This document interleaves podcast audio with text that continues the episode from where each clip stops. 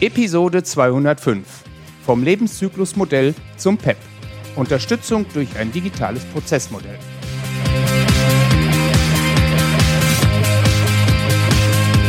Herzlich willkommen beim Zukunftsarchitekten, der Systems Engineering Podcast für Macher und Entscheider. Am Mikrofon ist wieder Björn Schorre. Als Systemingenieur gebe ich dir Tipps und Impulse, damit du dein Projekt zum Erfolg führen kannst. So wirst du in der Episode heute erfahren, wie du aus dem Lebenszyklusmodell der ISO 15288 einen PEP entwerfen kannst und welche Vorteile dir ein standardisiertes Lebenszyklusmodell für deine Produktentwicklung bietet. Für die Aufnahme des Podcasts bin ich nach Hamburg gereist und habe mich dort mit meinem Interviewgast getroffen. Wir saßen in den Räumlichkeiten der modernen Factory Hammer Brooklyn mitten in Hamburgs Digital District durch die offene Gestaltung hatten wir zwar unseren Bereich, aber ein paar geschäftliche Geräusche drangen bis zu unseren Mikrofonen durch. Es waren zwar nicht besonders viele störende Töne, deswegen wünsche ich dir viel Spaß beim Hören. Heute darf ich einen ganz besonderen Menschen hier bei mir im Podcast begrüßen. Er war bei Firmen der Luft- und Raumfahrtbranche äh, unterwegs, hat dort Steuerungstechnik und Regelungstechnik studiert kennt sich also aus mit elektrotechnischen, pneumatischen und hydraulischen Systemen. Er hat in der damaligen Sowjetunion in äh, verschiedenen Konstruktionsbüros gearbeitet und äh, war unter anderem für MathWorks als äh, Lehrer unterwegs. Außerdem hat er die ähm, russische, das russische, russische Chapter der Incosi geleitet und aufgebaut. Und ja, heutzutage ist er bei einer Porsche-Tochter MHP unterwegs ähm, und kümmert sich dort um Systems Engineering, Management und Beratung.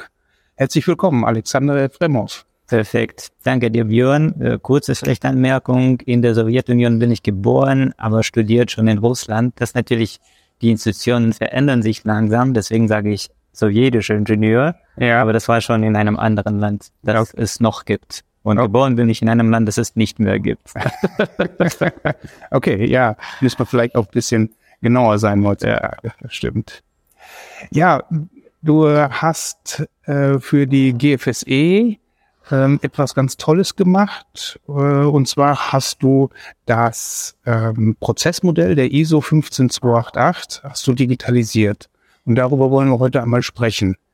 Und ähm, ja, die Frage ist, ähm, warum hast du dich damit beschäftigt? Was war so der Anlass für dich, ähm, diese, diese Digitalisierung vorzunehmen? Kurze Antwort, mir war es langweilig. okay, ähm, jetzt könnten wir den Podcast natürlich an der Stelle abbrechen, aber ja. das ist ja gar nicht Sinn der Sache. Vielleicht kannst du uns ja einfach die lange Version erzählen. Stimmt, stimmt. Ähm, ja, ich glaube, dass es auch eine gute Gelegenheit ist, was ich ziemlich selten mache, meinen Arbeitgeber zu bedanken. Äh, ich hatte mal ein Projekt in Wolfsburg und ich wohne in Nürnberg oder bei Nürnberg. Und die Zugreise, wie man sich vorstellen kann, dauert so ungefähr sechs bis sieben Stunden. Und ungefähr zweimal je Woche, vielleicht manchmal ein bisschen öfter, musste ich hin und her pendeln. Ja, dahin fahren, arbeiten, am Ende der Woche zurückfahren. Und ja, natürlich arbeitete ich auch ein bisschen im Zug, aber es gab auch Zeiten, wo es zu viel gewesen wäre, meinem Arbeitgeber meine Zeit zu widmen und man musste doch was tun.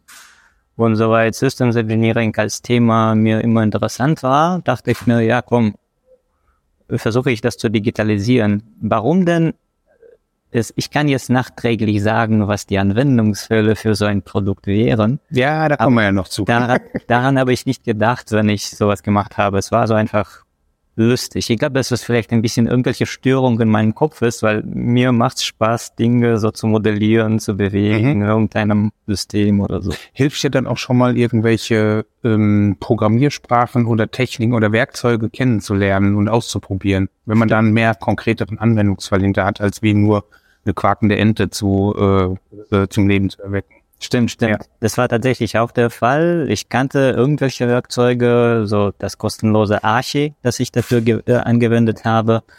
Ähm, aber es war immer natürlich interessant, etwas Konkretes damit zu machen, nicht irgendein Kopfkino-Beispiel oder so. Ja, ja, ja, ja, sehr schön. Ja, jetzt ist es ja so, für die Produkt- und Systementwicklung ähm, benötigen wir irgendwelche Prozesse, die dort eher beschrieben sind, um von dem, von, ähm, von Entwurf über die Realisierung bis hin zum Inbetriebnahme zu kommen. Und da hat die ISO ja ähm, in der, in dieser, ähm, oder die, die Incosi hat das entworfen und in, unter der ISO, unter dem ISO-Label dann entsprechend veröffentlicht, die 15288. Und da sind all solche Prozesse drin beschrieben. Wir sprechen dann gerne von dem äh, Lebenszyklusmodell.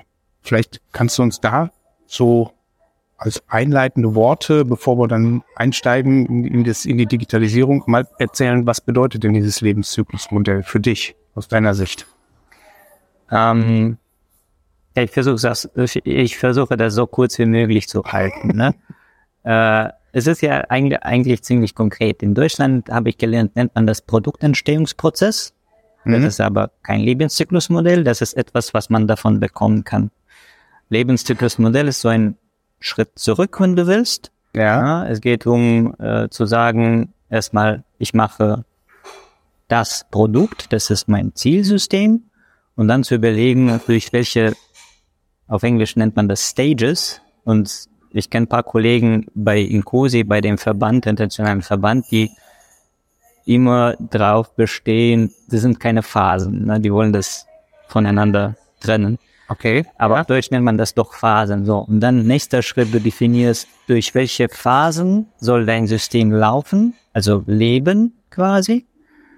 Und noch ein Schritt, du musst äh, definieren oder man muss definieren, was getan werden soll, um ein System, also das Produkt, das ich mache als Unternehmen, von einer Phase in die andere zu bringen. Mhm. Und dann nimmst du oder man nimmt diese Prozesse, die man hat in irgendeiner Toolbox, in einem Schrank sozusagen, das wäre ganz global galaktisch für ein global galaktisches Unternehmen, also für jedes Unternehmen das Prozessmodell, wovon wir jetzt reden.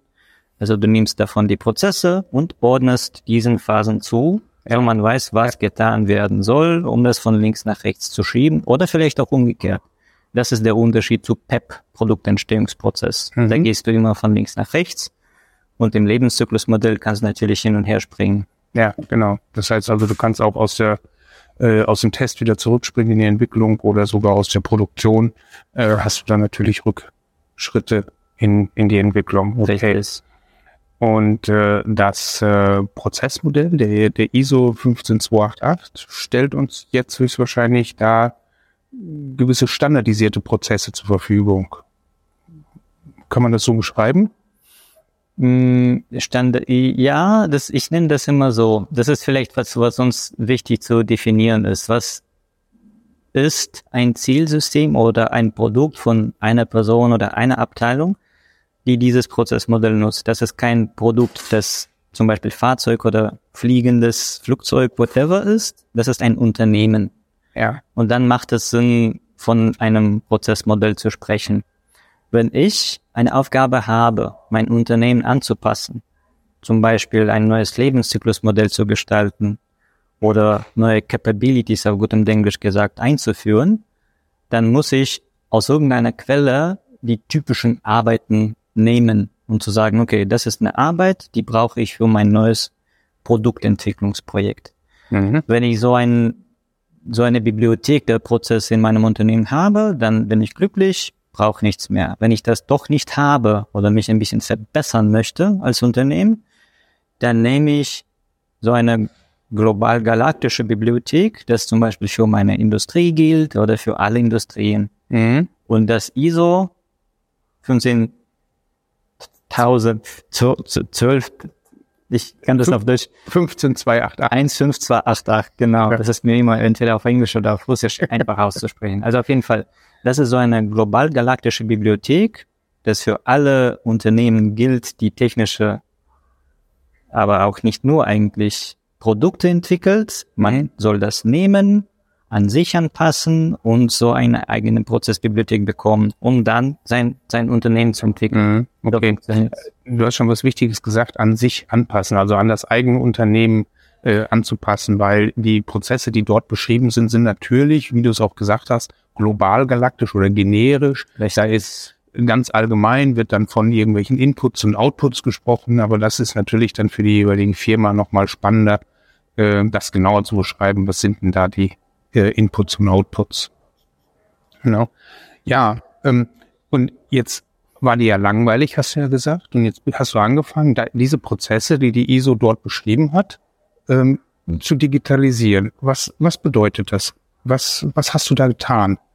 Das bedeutet im Prinzip Folgendes. Ich habe sogar einen kurzen, ein kurzes Teaser, so ein Video aufgenommen, um zu erklären, wofür. Nachträglich natürlich. Wir haben ja dieses Handbuch, Systems Engineering Handbuch. Das ist ungefähr so ein dickes Buch. Mhm. Das kann Wir sind im Audio-Podcast und er zeigt gerade ungefähr vier bis fünf Zentimeter mit genau. den Fingern.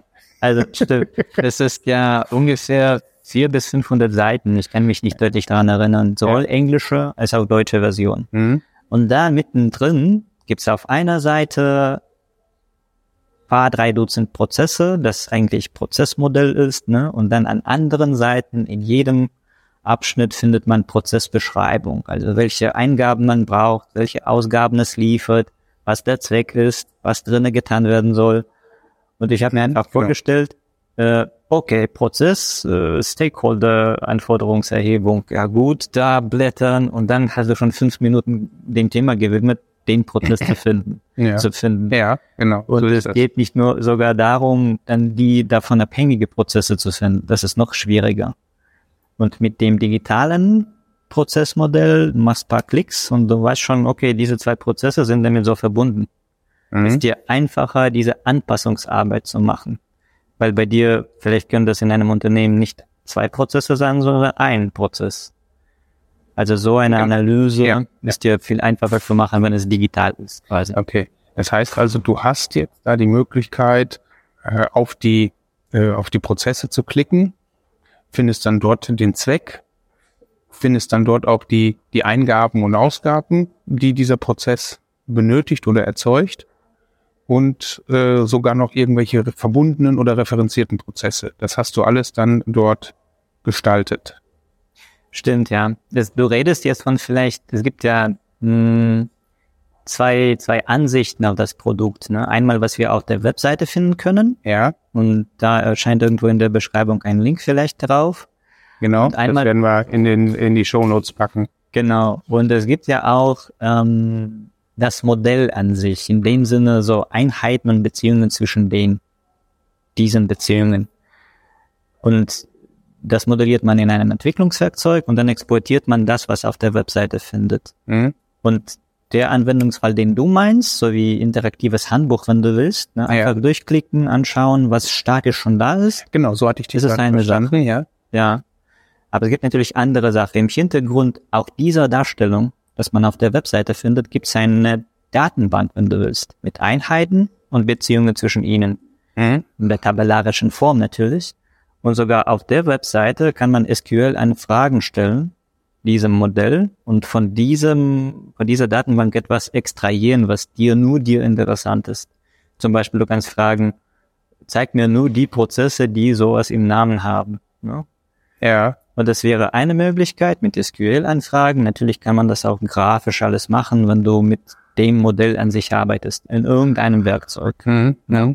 Okay, cool. Das heißt also, du hast da richtig was vorbereitet, was auch ähm, ja so richtig interaktiv benutzt werden kann, nicht nur durchzuklicken, sondern auch noch sein, seine eigenen Sichten äh, zu versuchen zu erzeugen. Korrekt. Wenn du erlaubst, ich glaube, ja. das ist auch ein gutes Beispiel zu sagen, äh, also idealerweise Unternehmensentwicklungsprojekte oder Transformationsprojekte sind auch Projekte mit eigenem Budget, mit eigener Mannschaft und so weiter. Und Unternehmen kann man auch modellbasiert entwickeln, wenn du willst. Es gibt ja irgendwelche Frameworks dafür, wie TOGAF oder so. Mhm. Und nach dieser Vorgehensweise, wie auch man mit Produkten macht, kann so ein Entwicklungswerkzeug nehmen, Ist-Zustand des Unternehmens beschreiben im Modell, Soll-Zustand beschreiben und dafür eine Vorlage nutzen. Ja. Und die Vorlage wäre genau unser Produkt, und? das du einfach hier runterladen kannst, in ja. irgendeinem Modellierungswerkzeug wiederverwenden und dann hast du schon quasi ideales Zielbild des, deines Unternehmens. Und genau solche Dinge kannst du dann da weitermachen. Okay, das, also ich habe jetzt auch schon in äh, Produktentstehungsprozessen mitgewirkt, mhm. habe da also auch schon viel Erfahrung gesammelt. Äh, wir haben es meistens hier an der äh, an der Wand äh, erstmal als Riesentapete aufgezeichnet. Ähm, und irgendwann war dann ja der Schritt zu machen, das irgendwo ähm, in irgendein Tool abzubilden. Ja. Und du, du bist jetzt der Meinung oder du hast das jetzt so vorbereitet, dass man das wirklich dann herunterladen kann und in diese Tools äh, importieren kann. Wahrscheinlich nicht alle, müsste man jetzt nochmal gucken, wer die, hier diese, diese Formate unterstützt, aber das würde dann funktionieren. Richtig. Und wenn wir um Format reden wollen, das ist relativ austauschbar. Es geht um, also es, es gibt eigentlich so eine Nachbardisziplin von uns, von Systems Engineering. Wir nennen das eigentlich auch so Systems Engineering of Enterprises oder Enterprise Systems Engineering. Ne? Und es gibt Leute, die sich Unternehmensarchitekten nennen, also Enterprise Architects. Mhm, genau. Und die haben dafür ihre Sprachen, ihre Formate, um Daten auszutauschen. Und das Modell bekommt man natürlich nicht nur in dem Format von Archi, von einem kostenlosen Werkzeug, sondern in einer, es ist am Ende entweder XML-Datei oder CSV-Datei in einem Format, das man in vielen Enterprise-Architekturgestaltungswerkzeugen nutzen kann. Mhm. Also schon eine etablierte Sache. Okay. Ähm, jetzt muss ich so ein bisschen überlegen, die, ähm, in kleinen und mittelständischen Unternehmen, wo ich dann schon unterwegs war, ähm, dann gab's, ja, sagen wir mehr oder weniger so rudimentäre äh, Tools. Äh, da konnte ich zwar so ein Schildkrötdiagramm darstellen, äh, ähm, aber ähm, ob das jetzt alles importierbar war, das weiß ich dann nicht. Hm. Das äh, muss man dann wahrscheinlich äh, individuell nochmal überprüfen. Kann Ja. gut sein, ja. Genau. Aber wie gesagt, in dem Fall, das ist im schlimmsten Fall CSV oder Excel-Datei, das nach einer bestimmten Struktur gebaut ist. Einheit, Attribut, Beziehung. Ja, Das ist ja wieder perfekt. verwendbar. Ja. Angenommen, ich habe das jetzt oder ich möchte mich damit beschäftigen, das zu importieren. Ähm, da stellt sich doch für mich erstmal die Frage, warum sollte ich das machen? Also welche Problemstellungen können jetzt die Anwender und Nutzer mit diesem, äh, mit diesem Tool, mit diesem ja, Baukasten, den du da zur Verfügung gestellt hast, was können die lösen? Du hast es, glaube ich, eben schon mal angerissen, aber vielleicht kannst du das nochmal genauer darstellen. Ähm, ja, die Antwort auf die Frage ist, wie ein echter Systems Engineer muss ich immer fragen, wer bist du? Wer stellt die Frage? Ja, Aber lass mir fantasieren. Es ist ja, ähm, eigentlich, wir machen jetzt parallel ein internationales Produkt. Das, äh, was wir jetzt schon haben, ist auf Deutsch auf der Seite der Gesellschaft für Systems Engineering. Und so, ich glaube, wenn wir Postcards schon live machen, dann wird das Produkt auf Inclusive Website auch live auf Englisch. Na? Und Mhm. bevor wir das alles gemacht haben, am äh, vorletzten schon Workshop, internationalen Workshop von Incosi, gab es einen, auf gutem Englisch gesagt, Session, wo Teilnehmer dieser Session der Arbeitsgruppe Knowledge Management und Anthologies, glaube ich, ist sie, die haben ein Prototyp gesehen von dem Modell und haben gesagt, was sie davon brauchen oder wie, wie sie das nutzen können. mhm. Da gab es unter anderem Lehrer von Unis verschiedenen und die sagten, ja, genau so kann ich endlich meinen Studenten erklären, was Prozessmodell ist. Nicht Mhm. mit einem Buch, sondern Okay. so funktioniert es. Okay, also du, also die haben dann schon erkannt, dass du da wirklich diese Zusammenhänge von Input, Verarbeitung, Output äh, und dann zum nächsten Prozess zu springen, dass du das dort äh, äh, dargestellt hast oder darstellen kannst. Genau, ich, das ist ja Einschränkung von unserem Format, Audioformat, aber ich demonstriere das nicht so, wie das auf der Webseite steht und auch nicht so, wie das in dem Modellierungswerkzeug gestaltet wurde, Hm? sondern ich importiere das in ein anderes, übrigens Thema Austauschbarkeit, Ja. ein anderes Werkzeug, äh, um Zusammenhänge zu zeigen von dem ganzen Modell. Das heißt Gephi, auch ein kostenloses Werkzeug. Und da kann man schon ein bisschen Analyse machen, wie zum Beispiel Größe der Einheiten ist davon abhängig, wie viele Eingänge und Ausgänge, Farben etwas be- haben irgendwelche Bedeutung. Und dann bewegt man das einfach. Ne? Das ist so grafisch alle diese Einheiten. Okay. Das sind ungefähr 100 Einheiten mit Eingaben und Ausgaben. Mhm. Und das ist sehr beeindruckend für Leute. Die sehen einfach, das Ding bewegt sich und das ist schon super cool. Aber danach zeige ich Kollegen, habt ihr irgendwann euch die Frage gestellt, was ist der kürzeste, kürzeste Pfad mit zwischen dem Prozess und dem Prozess? Und dann klicke ich die zwei und dann sehen wir den kürzesten Pfad über Eingänge, andere Prozesse und okay. Ausgänge. Sehr schön. Und äh, die Lehrer waren nur ein Beispiel. Es gab noch andere Kollegen, die das für sich erkannt haben. Coole Sache. Ja. ja. Ähm, jetzt ist es ja aber so, ähm, dass ich nicht unbedingt immer die Prozesse der GFS, äh, der, nicht der GFSE, die hat es noch veröffentlicht, äh, der äh, ISO 15288, dass ich nicht genau diese Prozesse in meinem Unternehmen habe. Du hast das eben schon gesagt, dass in dem einen Prozess ähm, sind vielleicht zwei von der aus dem Standard ähm, schon mh, hm, abgedeckt oder manchmal muss ich sogar einen aus dem Standard aufteilen, weil der in zwei firmeninternen Prozessen äh, abläuft. Kann ich denn oder muss ich meine Firmenprozesse dann entsprechend anpassen? Also muss ich die dann, muss ich das dann alles irgendwie auseinander dividieren oder ähm, kann ich da meine eigenen Prozesse drüberlegen oder austauschen? Wie ist das möglich mit dem, mit dem Tool? Also mh, technisch mäßig, modellmäßig kannst natürlich alles damit machen, sowohl als auch ich glaube, methodische Seite hier ist am wichtigsten. Und diese Entscheidungen, wenn, wenn dir oder unseren Zuhörern näher Produktentwicklung ist, dann können Sie sich das so vorstellen. Das ist Architekturgestaltung. Sie irgendwann entscheiden, aus welchen Modulen Ihr Produkt bestehen soll. Aus zwei verschiedenen, aus irgendeinem Grunde, zum Beispiel sicherheitskritische ISIL-D Embedded Systems Engineering ja. System, dann musst du natürlich das verdoppeln oder verdreifachen, ne? Ja. So eine Entscheidung triffst du. Und das Ähnliche macht man auch in Unternehmensentwicklung. Da gibt's aber andere Gründe, um diese Entscheidungen zu treffen. Und dann macht man ähnlich wie mit Produktentwicklung, okay, ich brauche unbedingt diese zwei Abteilungen in zwei verschiedenen Teilen der Welt.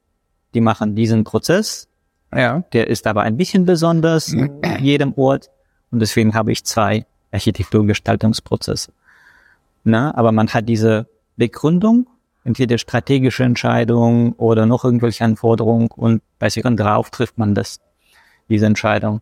Und ja, die Anwendung wäre, man nimmt eine Vorlage, unser Produkt, da gibt's nur einen Prozess Entwurf zum Beispiel, also Design. Mhm, genau. Und du sagst, ja, okay, weil meine Strategie sagt so und so, ich mache zwei Module davon, zwei Verhaltensmodule, weil Prozesse sind ja dasselbe als Funktionen bei uns quasi im Produkt. Ja. Und ich ordne das den konkreten Bauteilen, sprich Abteilungen. So ungefähr sieht's aus. Aber im Modell kannst du das natürlich machen. Okay. Aha.